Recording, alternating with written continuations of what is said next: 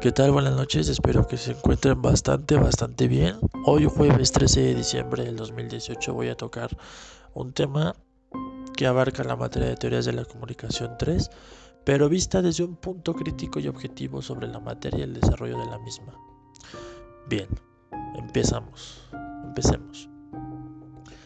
La materia de teorías de la comunicación 3 compila una serie de situaciones y temáticas que mantienen un conocimiento fijo, fijo, estandarizado, más bien fijo y con cambios variables dentro de la comunicación. Te personalizan, te, te, introducen al tema, te mencionan y te hacen saber que la comunicación no es una rama de control. La comunicación no es una rama fija. La comunicación no es una rama o no es una estrategia del ser humano que se mantenga inmóvil, que no se actualice. No. Teorías de la comunicación 3 abarca temas en los cuales desde tiempos de guerras hasta los años actuales en los cuales estamos pasando ahorita, se ha visto un largo recorrido en conocimientos, experiencias y situaciones de batalla y de lucha en el conglomerado de la comunicación. Las empresas, las sociedades, las personas mismas, el mismo sistema de comunicación se ha visto envuelto en una serie de eventos y sucesos que desarrollan y que han permitido la evolución de lo mismo hasta nuestros días.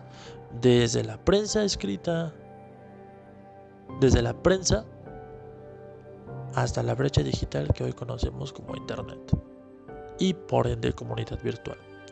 Teorías de la comunicación 3 ha sido una materia que ha fortalecido a las versiones anteriores de los semestres anteriores, en donde el aparato crítico es usado de manera sustanciosa.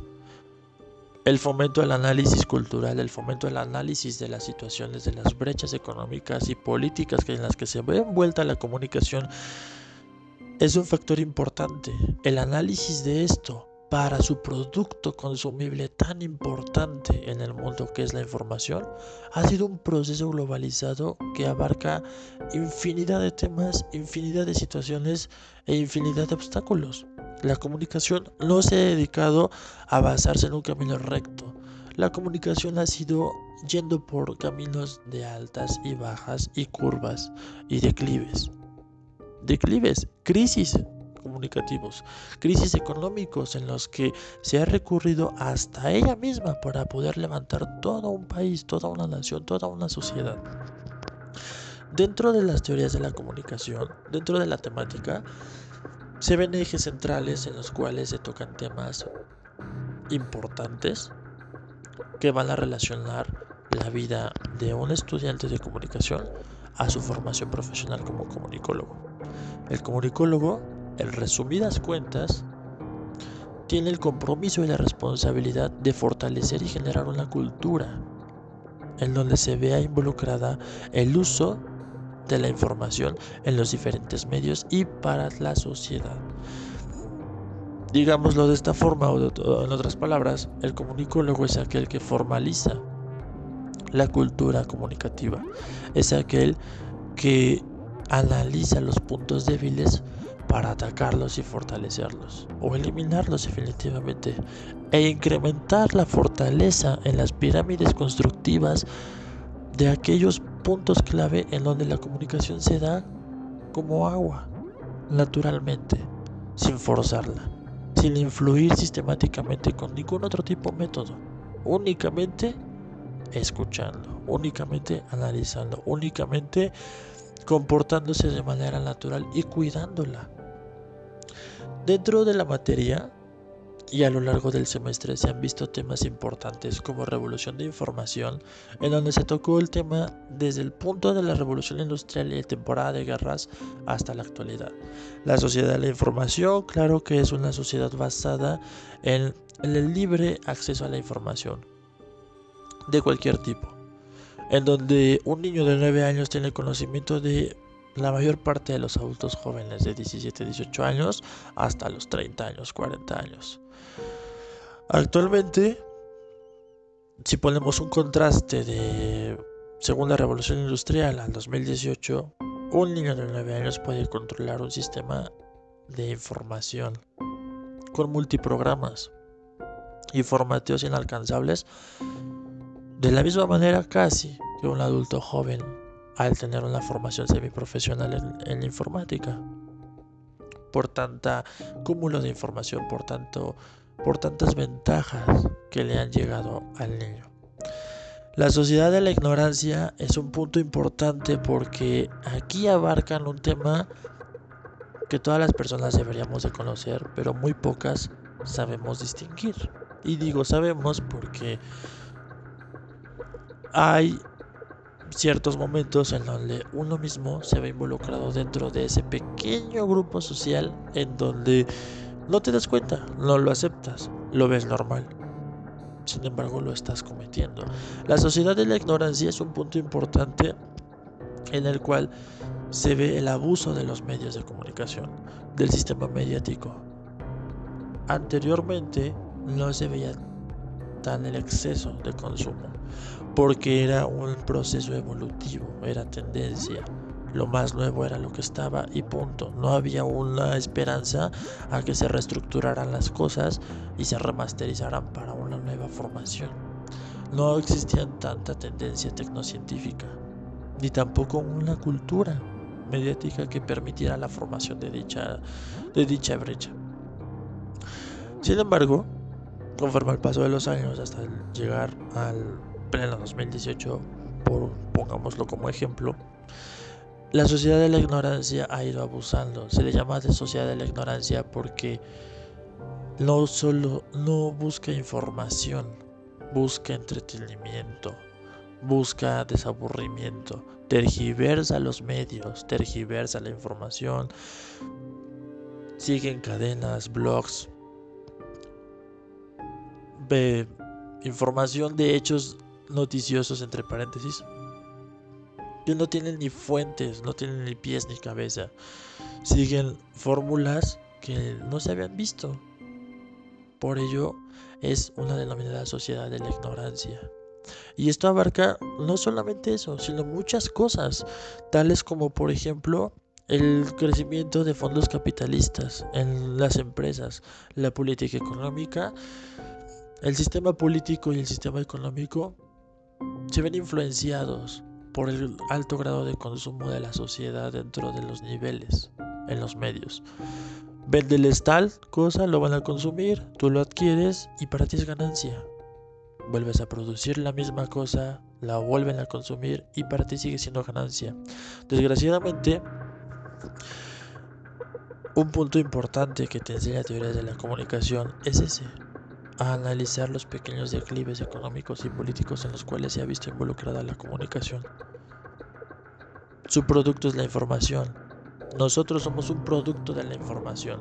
Los medio informan porque tienen un cierto control, un, sistema que controla el, el medio. El razonamiento económico se ve inmiscuido en el aspecto central de un abuso en el consumo de los medios. Las personas con tal de tener información a la mano, pero de manera dudosa, pueden conseguir pagar consiguen pagar para poder obtenerla, para mantenerse vivos.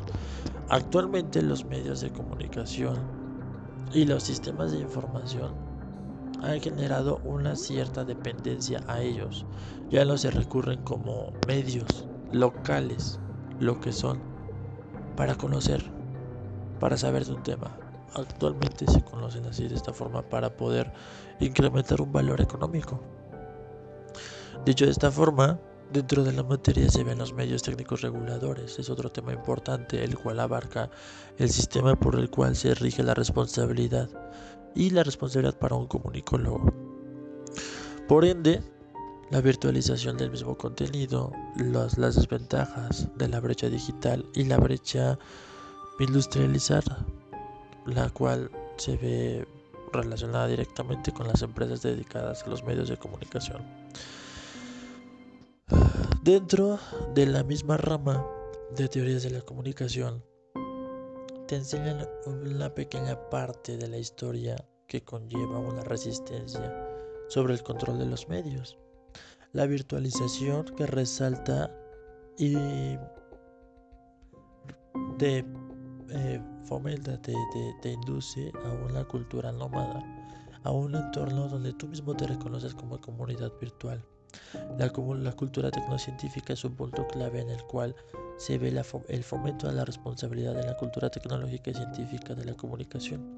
Y finalmente tenemos un recurso que muy pocas personas ocupan, específicamente los especialistas son aquellos que lo, logran ocupar, que es la hermenéutica profunda esta pequeña parte filosófica que ha ayudado no solo a las ciencias de la comunicación, sino a otras ciencias a llevar a cabo un análisis profundo sobre las estrategias, se ve reflejada en este sentido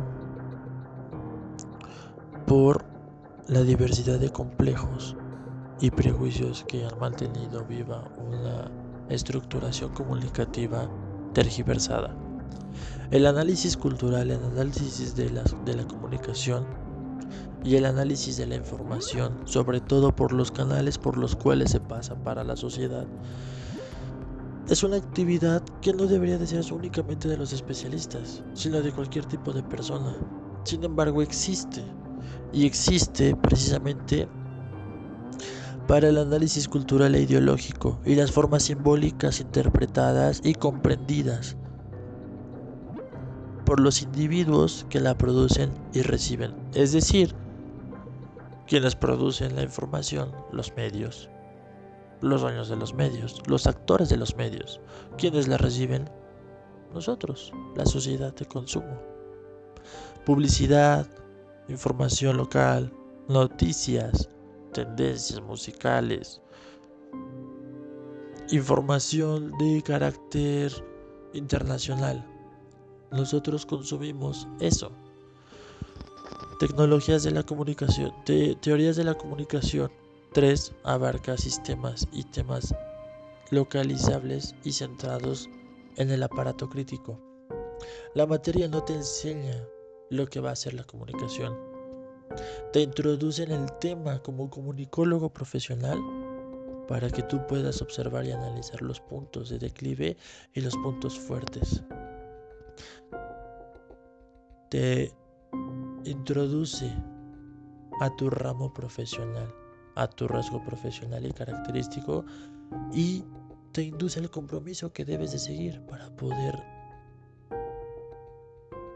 contemplar y para poder llevar a cabo tu función en la sociedad.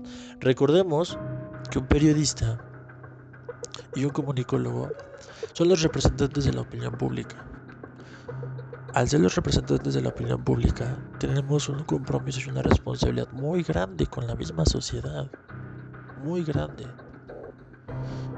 En nuestras manos está el, que la información, que es el producto de la comunicación, sea la auténtica, sirva tenga un propósito en esta vida, tenga un propósito en el mundo, tenga un propósito en la sociedad.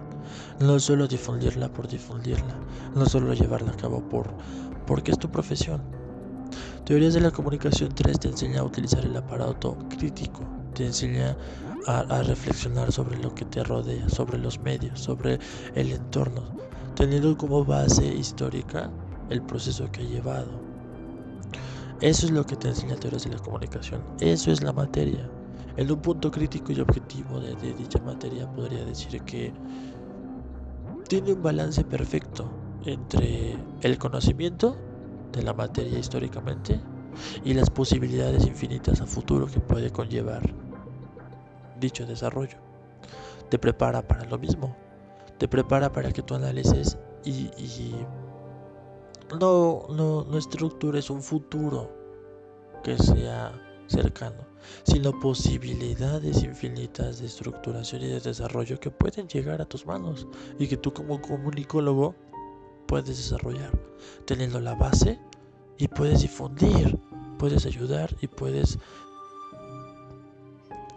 eh, puedes mejorar dentro de la sociedad. Eso abarca teorías de la comunicación. Ese sería mi análisis crítico. Después de un breve resumen sobre la materia y los temas más importantes que yo considero que debe, deben ser valorados y que abarca, el análisis crítico que puedo tener de ello es ese. Teorías de la comunicación ayuda en tu formación comunicólogo y por ende como periodista, porque un periodista debe de conocer de la mayor parte de las cosas, específicamente de su ramo. La materia te induce también, y ya para concluir, a un fenómeno llamado diversidad. La diversidad se ve en la comunicación de manera constante, ilimitada. La comunicación no es una rama que permanezca intacta, se moviliza, se desarrolla, evoluciona. Y con ello, bueno, pues los cambios vienen.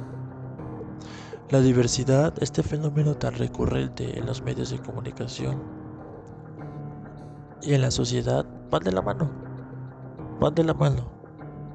Aunados al hecho de que creces como ser humano, porque la comunicación crece. Eso es todo por este día, eso es todo por, por este tema. Espero que les que sea de su agrado, espero que se haya alcanzado a entender algo que sea un poco del mensaje que he tratado de, de emitir. Y bueno, nos vemos en la próxima. Hasta luego y buenas noches.